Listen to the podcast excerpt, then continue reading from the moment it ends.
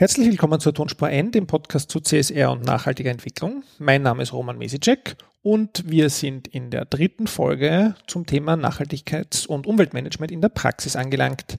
Leider ist die Annemarie Harand heute nicht dabei, aber wenn ihr das jetzt gerade hört und Lust habt, sie zu kontaktieren, freut sie sich sicher. Ihr Twitter-Name ist Annemarie Harand. Mein Twitter-Name ist Roman Mesicek und unser gemeinsamer, wo wir hauptsächlich aber nur neue Folgen posten, ist Tonspur N. Auch über E-Mail könnt ihr uns kontaktieren. Das ist podcast@ tonspur-n.eu und Instagram haben wir auch einen Account Tonspur N genannt. Das war wie üblich die etwas langweilige Solo-Intro von mir. Ja, aber dafür, dass das nicht so langweilig bleibt, in der Folge 49 haben wir uns wieder einen Gast eingeladen und diesmal darf ich den Bernhard begrüßen hier bei mir. Hallo Bernhard. Hallo Roman, freut mich, dass ich da sein darf. Mich auch. Du warst ja schon mal in einem Podcast bei uns, da ging es um die SDGs und Eukos. Richtig. Aber heute habe ich dich eingeladen und jetzt stelle ich dich nochmal formal vollständig vor, den Bernhard Gehmeier, äh, als äh, Mitarbeiter von, wie ich noch oldschool sage, Ernst Young, aber modern sagt man ja jetzt. EY. EY, genau, der dort im Sustainability-Team tätig ist und uns ein bisschen erzählen wird, was da so läuft, was so dein Tagesgeschäft ist und was für große Themen anstehen gerade im österreichischen Big Business, oder? Sehr gern, ja. Weil ihr gehört ja, jetzt frage ich gleich mal so rein, das sind ja die Big Five oder Big Four, wie sagt Big man? Four? Big Four, Big genau. Five, was ich rede, ja. Ja, Ah, das die sind Big vier. Four, genau. Da seid ihr ja wirklich einer davon. Ja? Ähm, ja, freut mich, dass du da bist. Wir fangen wie immer an, ein bisschen mit äh, Motivation, Werdegang, wo kommst du her? Weil ich glaube, das ist immer besonders spannend auch zu sehen, dann auch vielleicht über den Vergleich der sechs Folgen und der sechs Kolleginnen, die wir interviewen.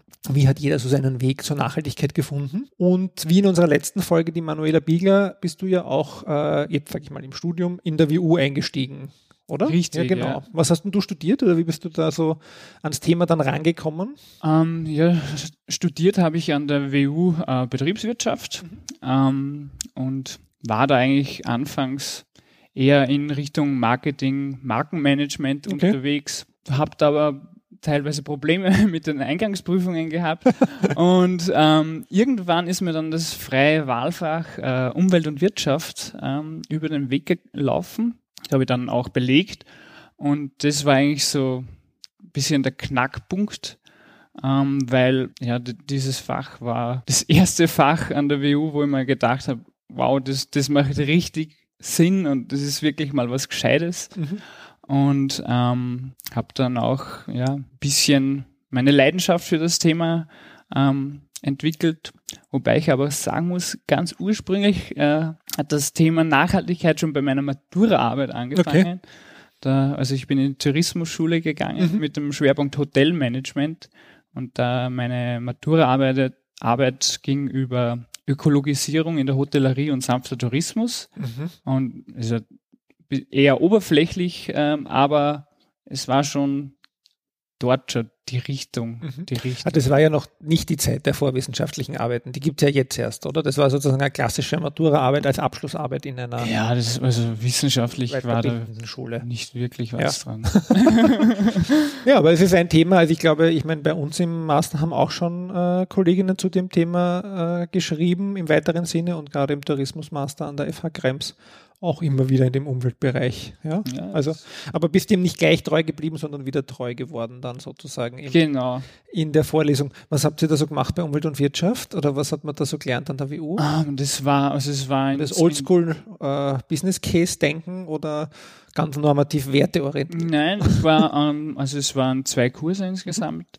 Ähm, der erste war sehr frei, also wirklich großteils Diskus einfach Diskussionsrunden, ähm, so in, zuerst in Gruppen und dann im Plenum und wirklich ja, großteils eigentlich nur Diskussionen und nicht so Frontalvortrag, wie man es eigentlich von der View äh, meistens gewöhnt ist, vor allem am Anfang.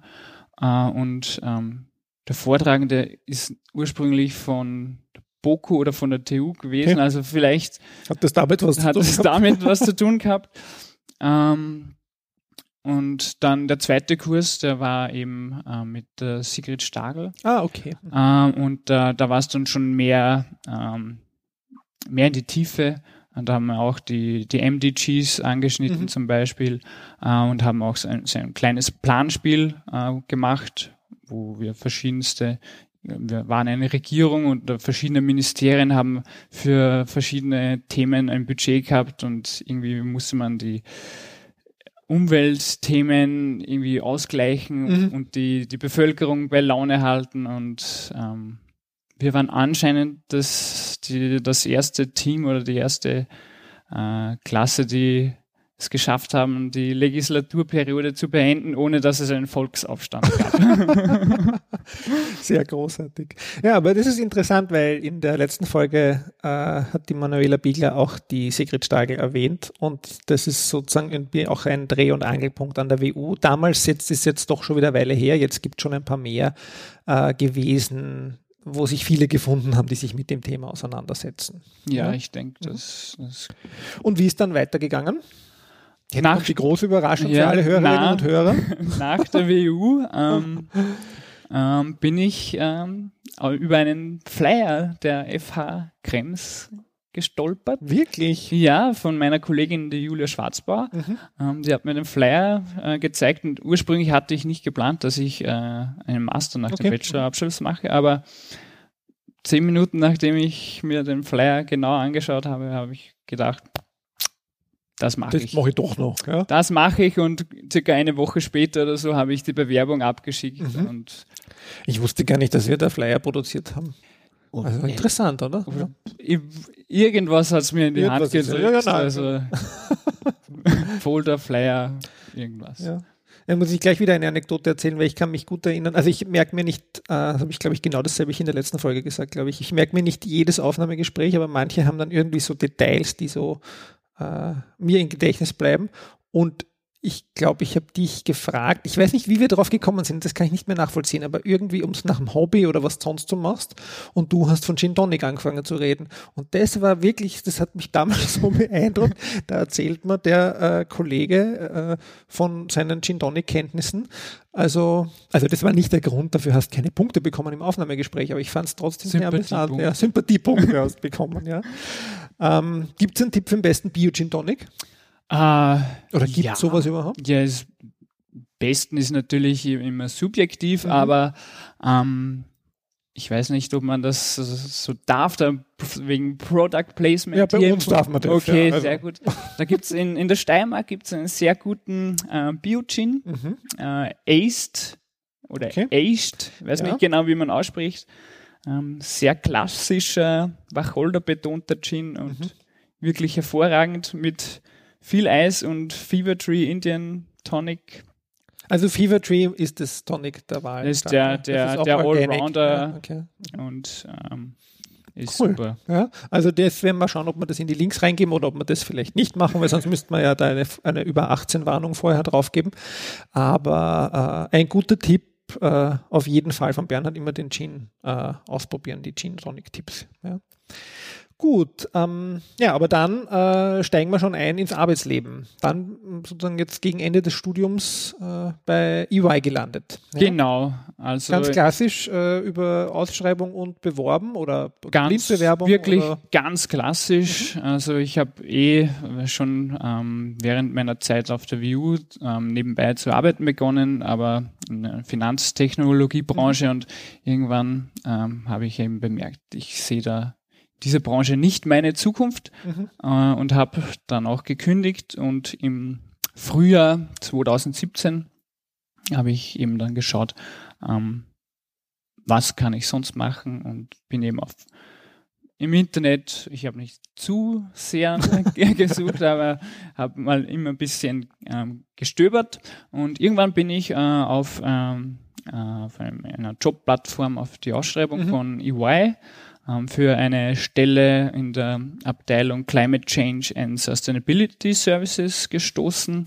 Und ähm, wie ich mir ähm, die, die Details so durchgelesen habe, habe ich mir gedacht, das ist exakt das, was wir äh, auf der FH durchgenommen haben und ähm, habe mich dann beworben und ähm, kurz darauf einen Anruf erhalten, dass sie mich zu einem Vorstellungsgespräch einladen. Und eine Woche später war ich dann auf einem Vorstellungsgespräch und zwei Tage nach meinem Vorstellungsgespräch habe ich den Anruf bekommen mit, der, mit einem Jobangebot. Das war sehr direkt, ja. Ja, ich hätte jetzt auch gedacht, da gibt es dann erst drei Assessment Center oder so. Ja, ich, eigentlich gäbe es mindestens zwei Stufen, habe ich dann im Nachhinein erfahren und ich glaube, Hast du vielleicht habe ich so überzeugt. Ich Na, war selber schön. überrascht, dass das so, so, ähm, so easy gegangen ist. Ja. Na, und ich glaube, es ist auch sicher ein, äh, es ist natürlich gehört immer äh, nicht nur das Wissen zurück dazu und äh, das Verkaufen, sondern natürlich auch immer ein bisschen Glück. Ja? Ich will jetzt nicht sagen, dass du Glück hast, also ich muss jetzt aufpassen, dass ich hier noch diplomatisch bleibe, aber es ist halt schon ein umstrittener Jobmarkt. Ja? Also du siehst das wahrscheinlich auch bei den Kolleginnen und Kollegen, die fertig werden, nicht alle haben sofort gleich mal alles an der Hand, oder? Ja, das, das stimmt voll. Ähm, und ich, ich kann mich auch wirklich glücklich schätzen. Also es ist, bin sehr zufrieden mit meinem Job und ähm, ja, was Besseres hätte mir wahrscheinlich nicht passieren können Mhm. in dem Moment. Was sind so deine Arbeitsbereiche oder wo, bist du da so eingesetzt in dem Bereich? Äh, ja, eben, wenn ich mir grundsätzlich, was unsere, unsere Abteilung ähm, so macht, also wir sind eingegliedert in, in der Assurance Service Line, also ähm, in der Wirtschaftsprüfung. Äh, und grundsätzlich ähm, gibt es zwei Bereiche in unserer Mhm. Abteilung. Ähm, die äh, Nachhaltigkeitsprüfung und die Nachhaltigkeitsberatung. Okay. Ähm, wobei die Nachhaltigkeitsprüfung ähm, schon die, der, der größere Teil ist. Und da prüfen wir eben äh, Nachhaltigkeitsberichterstattung, also Nachhaltigkeitsberichte oder die nicht finanziellen Erklärungen Mhm. äh, im, im Lagerbericht oder auch äh, Umwelt, Umweltmanagementsysteme. Ähm, und bei der, bei der Nachhaltigkeitsberatung, da geht es vorwiegend um ähm, Themen wie Stakeholder-Einbindung, Wesentlichkeitsanalysen und ja, in, so in diese Richtung. Wie groß ist das Team da in Ähm, wir haben ein Wien? kleines, aber feines Team, zwölf Personen sind wir. Naja, zwölf Personen. Also das finde ich. d- d- Wobei Ja, wir im sehr. Team auch nochmal äh, aufgeteilt sind Mhm. äh, in eben genau das, was ich gerade gesagt habe, so die Prüfung von Nachhaltigkeits, von Nachhaltigkeitsberichterstattung und Beratung dahingehend und dann äh, die zweite Schiene ist ähm, Lizenz ähm, von äh, ARA, ERA, also so Okay. die Verpackungs, äh, aus der Verpackungsrichtung. Mhm. Ähm, und wir sind so relativ gleichmäßig, also 50-50 ist die Aufteilung. Mhm. Ja, aber das ist schon, ich meine, im Vergleich zu den letzten zehn Jahren scheint mir doch die Abteilung, oder ist es nur meine Außenwahrnehmung, weil ich nie reingeschaut habe, richtig, die, die, ist die Abteilung gewachsen oder ist mehr zu tun jetzt in dem Bereich? Ähm, ja, Oder wie kannst bin, du das einschätzen? Ich bin, bin jetzt auch erst seit, seit Ja. September dabei, also ähm, wie groß die Abteilung immer war, kann ich jetzt nicht so genau beurteilen. Äh, aber man muss schon dazu sagen, auch äh, im Hinblick auf die gesetzlichen Anforderungen vom NADIVEC ähm, ist doch jetzt heuer eine, eine, ähm, ein deutlicher Anstieg an Aufträgen Mhm. und ja, wir, wir haben alle Hände voll zu tun, sage ich mal. Und ähm, daher, Mhm.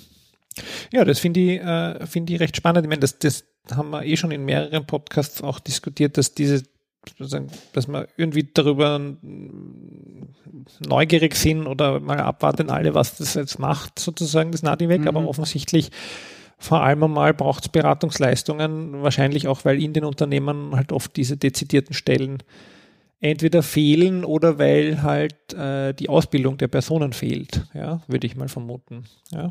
ja, zum Teil, zum Teil trifft das ähm, zu, aber wir, also die Aufträge, die wir jetzt ähm, äh, haben und die äh, zum ersten Mal ähm, berichten über Nachhaltigkeitsthemen, ähm, die sind schon gut aufgestellt vom Okay, Personal her. Ähm, es, Im Vorfeld gab es doch äh, auch einige Male ähm, so Feedback-Schleifen, eben genau zu Themen wie äh, Stakeholder-Einbindung oder Wesentlichkeitsanalyse, aber auch ähm, zu den ganzen Datenerhebungsprozessen und äh, Abläufen, die eben die Datenerhebung betreffen. Mhm. Ähm, dass sie da unterstützt werden, wie, wie kann man das optimieren, wie, welche äh, Prüfschritte kann man äh, einsetzen, damit eben die Datenqualität äh, solide ist dann mhm. im, im Endeffekt. Ja. Wie gehst du damit um, dass ja, also wenn wir jetzt äh, uns ein bisschen an unsere an Studiengang und was wir so äh, diskutiert haben zurück uns erinnern, dann haben wir ja immer gesagt, das muss ja eigentlich alles im Unternehmen passieren und äh, im Idealfall sozusagen ist dieses Ownership für den Prozess und für alle Themen in dem Unternehmen bei den Personen bis hinauf verankert. Und jetzt ist ja eigentlich bei, gerade bei Beratung, ist ja dann oft so, oder kann man kritisch sagen, ich weiß schon, dass es nicht jedes Mal so ist, aber wenn wir jetzt das Extrem nehmen, kommen die von außen, machen das und im Prinzip äh, weiß im, im Unternehmen niemand, was da wirklich passiert. Äh, kann man das verhindern? Passiert das noch? Ich meine, ich weiß schon, dass du jetzt die Kunden nicht ausrichten wirst, aber, aber wie geht es dir damit um oder wie gehst du auch vielleicht damit um, weil du bist, kommst ja jetzt aus dieser Denkschule? Nein, also was, wie ich das jetzt so erlebt habe, ähm, ist es jetzt nicht so, dass wir von außen kommen und da mhm. ähm, großartig ähm, da alles an und nicht an uns reißen, aber wir da die ganze Arbeit machen. Wir, wir unterstützen die, die verantwortlichen Personen, ähm, nehmen sie bei der Hand, zeigen ihnen, wie man es machen könnte, mhm. aber ähm, die grundlegenden Entscheidungen äh, und ähm, ja, die grundlegenden Themen werden äh, doch von, von den verantwortlichen CSR, von der CSR-Abteilung oder auch vom Vorstand ähm, dann schlussendlich äh, festgelegt. Also da, da halten wir uns äh, wir geben zwar unsere Meinung und Empfehlungen ab, aber die, der Großteil der Arbeit, Arbeit passiert schon bei, bei den Unternehmen mhm. intern selbst. Und weil du das vorher gesagt hast, auch mit den Zahlen und so, also und, und was ist so das, wo sie am meisten, wenn du das sagen darfst, aber gibt es ja auch immer die Studie heraus, also darfst wahrscheinlich genau. ein bisschen was sagen, was ist so, wo sie am meisten Unterstützungsbedarf brauchen aktuell? Ist es sozusagen, du hast gesagt, eigentlich sind sie gut personell gut aufgestellt, äh, Sind es die Managementsysteme, die die Zahlen liefern, oder ist es die Wesentlichkeitsanalyse, oder, oder ist es, oder gibt es irgendwann einen Schwerpunkt, wo du sagst, da muss man auf jeden Fall eigentlich bei jedem was machen? Ähm, was sich ein bisschen durchzieht, ist das ganze Thema mit ähm, Zielen und Maßnahmen, also mhm. der, der Management-Ansatz, wie es bei, bei GAI heißt. Und im optimalen Fall sollten ja äh, quantitative Ziele formuliert werden und auch zu jedem wesentlichen Thema Ziele und Maßnahmen festgelegt werden. Äh, aber das ist oft, oft eben nicht der Fall, dass entweder am Anfang überhaupt keine Ziele mhm. äh, formuliert worden sind und ja, quantitative Ziele sind einfach schlichtweg teilweise einfach am Anfang nicht, nicht, nicht wirklich äh, machbar. Mhm. Und dann, dann hilft man sich mit, mit mit qualitativ, qualitativ Formulierungen mhm. oder teilweise eben äh, Maßnahmen als Ziele für, damit in Zukunft dann konkretere mhm. Ziele ähm, formuliert werden können. Ein weiterer Punkt ist ähm, die Anforderungen von den GAI-Standards. Ähm, äh, viele Unternehmen unterschätzen oder haben unterschätzt den, den, den Mehraufwand von, von GAI G4 auf GAI Standard, okay. mhm. weil doch teilweise äh, sehr konkrete Datenpunkte äh, erforderlich sind und ähm, das schlichtweg ähm, unterschätzt worden ist von den Unternehmen und ähm, ja, ja. da im Nachholbedarf besteht. Also ich finde das wirklich spannend, weil ich, äh, und ich kann das gut nachvollziehen, selbst aus so einer kleinen Organisation kommend, wie ich mich schon immer plag bei den Zahlen. Also ich möchte es mir gar nicht vorstellen, wie das bei einem Unternehmen ist. Ja, also bei, bei einem großen, wobei es natürlich Systeme gibt, ja, aber dann doch die richtigen Zahlen zum richtigen Zeitpunkt in der richtigen Einheit oder mhm. im richtigen Verhältnis zu haben das kann ich mir schon gut vorstellen.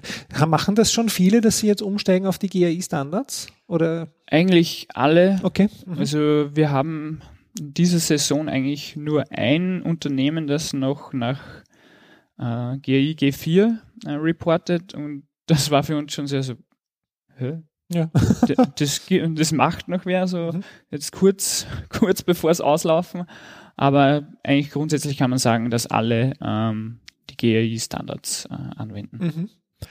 Und jetzt bleibe ich nochmal bei GI, weil das ist ja auch eine, eine typische äh, Prüfungsfrage oder Masterprüfungsfrage, wo wir dann immer Gott so lange über die Wesentlichkeitsanalyse äh, rum äh, diskutieren und uns dann als Kommission meistens darüber mokieren, dass die Unternehmen das alle falsch machen. Mhm. Ähm, wie, wie seht ihr das oder wie versucht ihr vielleicht die Unternehmen in Richtung, in die Richtung zu bringen, dass sie über ihre Auswirkungen oder ihre Wirkungen nachdenken? Weil zugegeben ist das schwer, aber nun mal äh, in der Wesentlichkeit sagt's, also denkt über eure Auswirkungen ja. nach auf, und für die Stakeholder.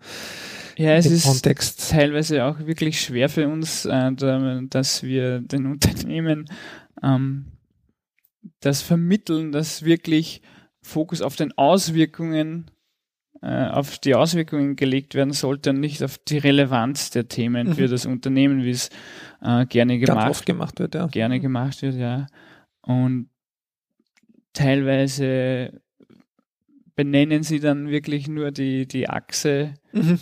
nach, also Auswirkungen, aber eigentlich haben's, sollte da die Relevanz stehen. Also das merkt man dann auch, ähm, wenn man sich die, die Matrix ansieht, ob das jetzt wirklich wirklich hm, gemacht worden ist, wie, wie es eben von GAI empfohlen wird, beziehungsweise äh, gefordert ist, oder da ein bisschen Husch-Pfusch, sage ich, ähm, sich das Leben ein bisschen einfacher gemacht worden ist. Aber glaubst du, ist das eine akademische Diskussion, wo sozusagen ich und die Kollegen Faber Wiener noch über Jahrzehnte die Studis nerven werden damit? Oder glaubst du, gibt es da sozusagen auch einen Ausweg? Weil ich sehe ja keine substanzielle Weiterentwicklung und eigentlich diskutieren wir Wesentlichkeit jetzt schon, also auch faktisch drei Jahre mindestens, so dass man sagen kann, man weiß eigentlich, worum es geht inzwischen. Ja.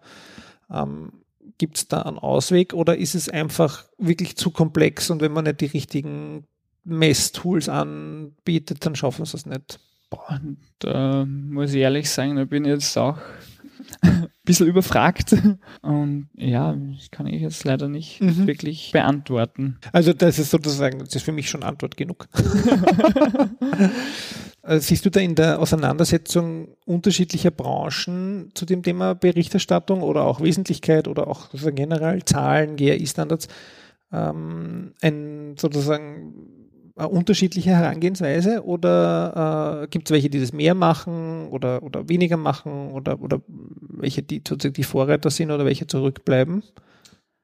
Ähm, so konkret ähm, kann ich, kann ich das, das nicht ähm, sagen. Also ich ähm, es, wir sind bei Unternehmen in den verschiedensten Branchen. Mhm.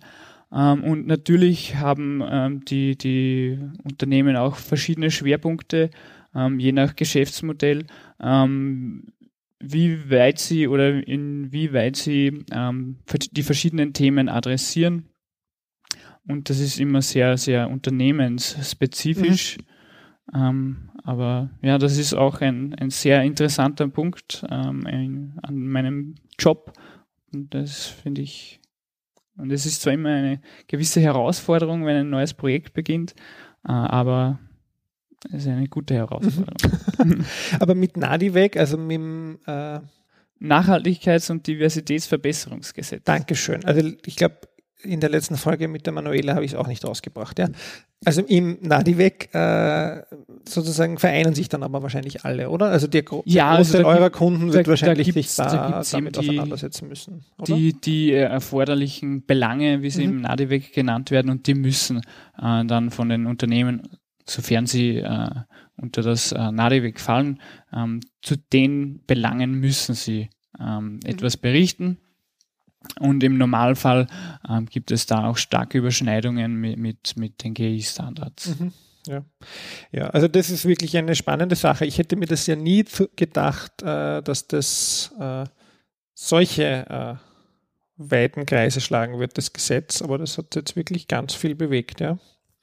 Du, es führt vielleicht auch ein bisschen zu dem, was, äh, was, wir, was ich dich auch fragen wollte. Ihr macht ja als EY jedes Jahr oder alle zwei Jahren eine Studie zur Nachhaltigkeitsberichterstattung mhm. in Österreich. Ja, jedes Jahr. Ähm, die ist ja, wie wir vorbesprochen haben, gerade in Arbeit, oder? Das Richtig. ist auch eines deiner Arbeitsgebiete. Oder Richtig, ja. Ich, ich bin ähm, zuständig für, für die ähm, Studie zur mhm. Nachhaltigkeitsberichterstattung österreichischer Top-Unternehmen. Okay. Mhm. Ähm, und ja, ich habe da jetzt in Jänner schon äh, viel dran gearbeitet. Jetzt haben wir gerade Hochsaison, da tut sich bei der Studie eher Weniger. wenig, mhm. aber sie sollte im Sommer äh, veröffentlicht werden. Ähm, vielleicht kann man in den Links dann äh, den Link zur, zur 2017er mhm. Studie anführen. Werden wir auf jeden Fall machen. Und ja, das ist auch ganz spannend, ähm, weil ich da eben zuständig bin dieses Jahr und ähm, mein großer Wunsch war dieses Jahr, ähm, dass auch beim, da gibt es immer einen internationalen Vergleich von den österreichischen Top-Unternehmen im Vergleich zu den internationalen Top-Unternehmen. Und da ist dann, ähm, heuer wird dann erstmals äh, ein Vergleich dabei sein, ähm, wie viel oder wie hoch der Anteil der Unternehmen ist, die im Nachhaltigkeitsbericht die SDGs adressieren. Ah, okay. Mhm. Super. Ja. Und aber kannst du jetzt noch nichts verraten wahrscheinlich? Ich kann schon ein bisschen was verraten, weil das habe ich schon ausgewertet. Mhm.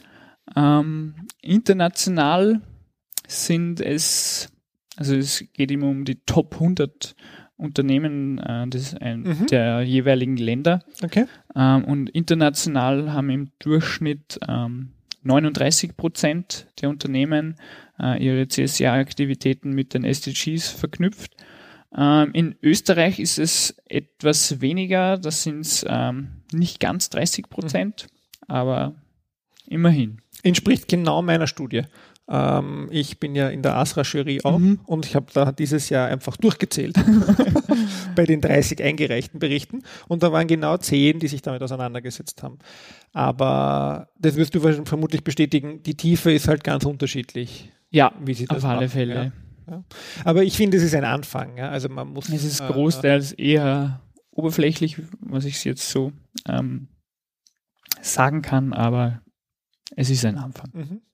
Und spielen die SDGs, da können wir ja sozusagen den Bogen spannen zu meinen letzten Fragen, die ich immer habe, nämlich zu den, äh, zu den Sustainable Development Goals. Spielen die SDGs äh, eine, eine Rolle bei den Prüfungen schon oder bei dem, bei dem, wie ihr in die Unternehmen geht? Oder schaut ihr da schon drauf? Oder, mhm. oder ist es einfach so nice to have, dass ihr sagt, ihr unterstützt die Unternehmen dabei, wenn sie möchten, aber im Prinzip ist es halt für einen beinharten Wirtschaftsprüfer noch nicht das Richtige. Ähm, es kommt immer, also es kommt immer darauf an, mhm. äh, ob wie der Auftragsumfang ist. Mhm. Ähm, und wenn das im Auftragsumfang enthalten ist, dann prüfen wir natürlich äh, auch äh, die Implementierung der, der SDGs, wobei ich sagen muss, ähm, in der heurigen Prüfungssaison ähm, spielen die SDGs äh, nur eine sehr äh, geringe Rolle und eigentlich kaum ein Unternehmen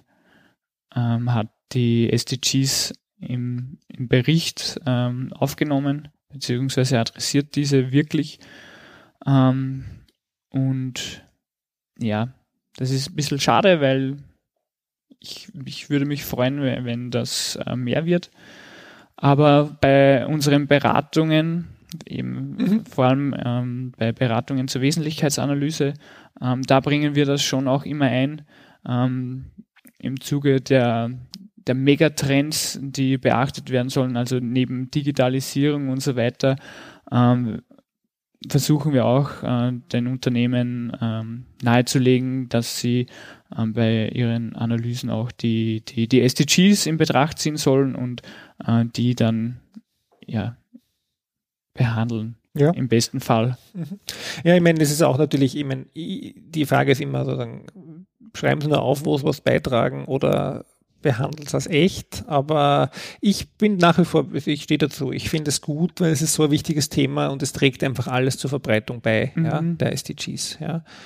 Also wir haben jetzt auch beim, beim letzten Nachhaltigkeitstag, der jetzt gerade im März war, darüber an der FH Krems zwar nicht das als Hauptthema positioniert, aber wir haben uns immer bemüht, sie irgendwie mit zu positionieren bei den ganzen Diskussionen, mhm.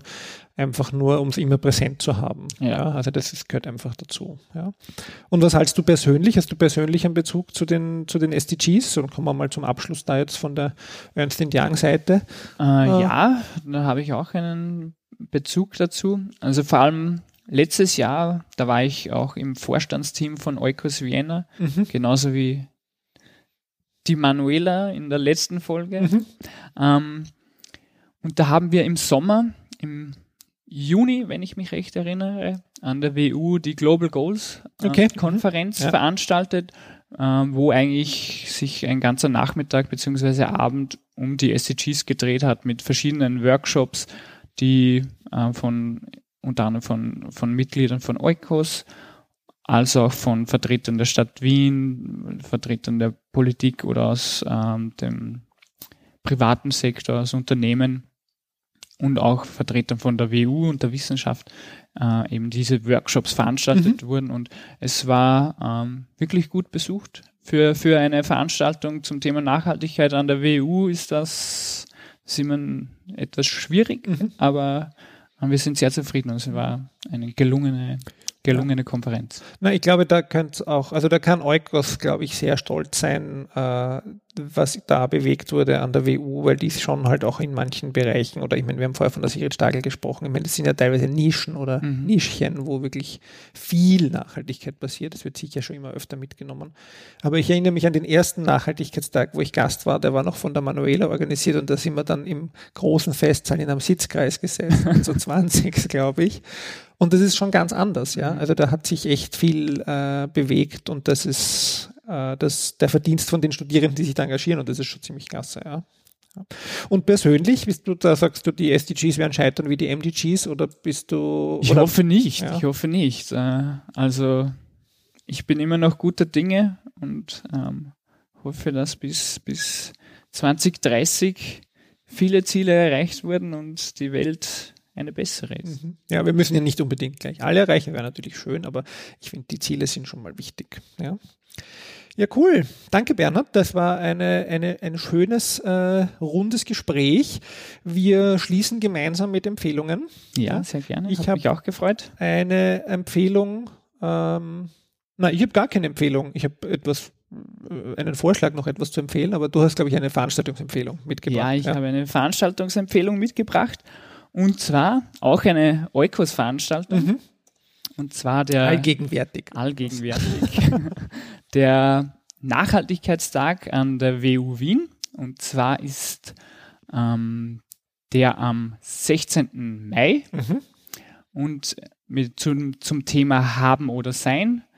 Ähm, ja, und es geht großteils um, um Konsum ähm, und ja, es wird bes bestimmt eine spannende Veranstaltung. Habt ihr schon ein paar Keynote-Speaker oder ist noch ein bisschen früh vielleicht jetzt? Oder Ähm, die man ankündigen das kann? weiß ich ehrlich gesagt noch Okay. nicht. Ähm, weil ich nicht so, nicht wirklich im Veranstaltungsteam drinnen bin, aber es werden natürlich Top-Speaker kommen. Mhm. Also wir geben den Link natürlich auch in die Show Notes und zwischen Aufnahme und Veröffentlichung tut sich wahrscheinlich auch noch Ja. was. Also unbedingt gleich da sofort es drauf. wahrscheinlich dann schon mehr Infos wenn auf ihr der Website. Ja, ja, aber Konsumgesellschaft ist spannend, finde ich, auch mal sozusagen die andere Seite zu beleuchten, auch gerade an der View. Aber da gibt es ja auch ganz viele, die sich mit Marketing, Marktforschung und Konsumentinnen und Konsumenten auseinandersetzen. Also passt auch gut. Ja. Und jetzt habe ich eine Frage, das ist sozusagen ein bisschen auch eine Empfehlung, äh, Schrägstrich Frage, äh, einen Rückblick noch kurz hier anzuschließen. Ihr wart ja bei Wienerberger äh, mit dem äh, Alumni-Netzwerk äh, des Studiengangs Umwelt- und Nachhaltigkeitsmanagement und das ist sozusagen die Empfehlung, dass der Netzwerk super ist. Aber magst du ein bisschen erzählen, äh, was da passiert ist und wie das war? Äh, ja, also es war ein Abend bei, bei Wienerberger. Das hört sich sehr romantisch an. Äh, inklusive Verpflegung. Ein Abend bei Ähm, Wienerberger. und ähm, nach einem kurzen äh, Input von, von Wienerberger und zu deren ähm, CSR- und Nachhaltigkeitsaktivitäten ähm, sind wir eigentlich gleich ähm, direkt ins SDG-Mapping eingetaucht und haben die wesentlichen Themen von Wienerberger den verschiedenen SDGs zugeordnet und äh, die SDGs mit den zu denen die meisten wesentlichen Themen zugeordnet wurden, die haben wir dann näher be bearbeitet bzw. betrachtet und haben geschaut, wie, ähm, wie inwiefern können die, die Ziele von Wienerberger den Zielen oder den Unterzielen der verschiedenen SDG, SDGs, ähm, wie können die verein vereinbart werden oder kombiniert werden und ja, ein paar zusätzliche Tipps oder ja, Blickwinkeln eingebracht. Und wir hoffen, dass, dass Wienerberger damit was anfangen kann. Ja. Aber das waren nur Kolleginnen und Kollegen aus dem Studiengang. Ja, das waren Alumni, Alumni, Alumni und Studierende. Ähm, mhm. Und es ja, war super. Also war gut besucht. Also es waren, glaube ich, 19, 19 Teilnehmer. Sehr cool. Ja, mhm. super. Ja, und das ist sozusagen das Umwelt- und Nachhaltigkeitsmanagement Alumni-Netzwerk. Und da bist du auch engagiert. Richtig. Vorher auch Richtig. vorenthalten. Ja, ja, da bin ich. Ja, und das darf ich auch mal am Podcast sagen, da bin ich auch sehr dankbar, dass die Kolleginnen das alles äh, selber organisieren und so coole Veranstaltungen, wo ich dann leider keine Zeit habe, äh, auch auf die Beine stellen. Die nächste coole Aber Veranstaltung vielleicht eh gelöster, wenn der Ex-Studiengangsleiter nicht dabei ist. Ja, ja, danke schön. Ähm, ich danke. danke fürs Dabeisein. Äh, das war unsere dritte Folge aus der Serie Umwelt- und Nachhaltigkeitsmanagement in der Praxis. Und ähm, ich darf so viel verraten, es folgen noch drei weitere, wieder nochmal aus drei unterschiedlichen Branchen. Also wir haben einen ganzen großen Querschnitt für euch hier vorbereitet. Die nächste Folge erscheint am 23.04. Bis dahin wünsche ich euch oder wünschen wir euch eine schöne Zeit und tschüss. Tschüss.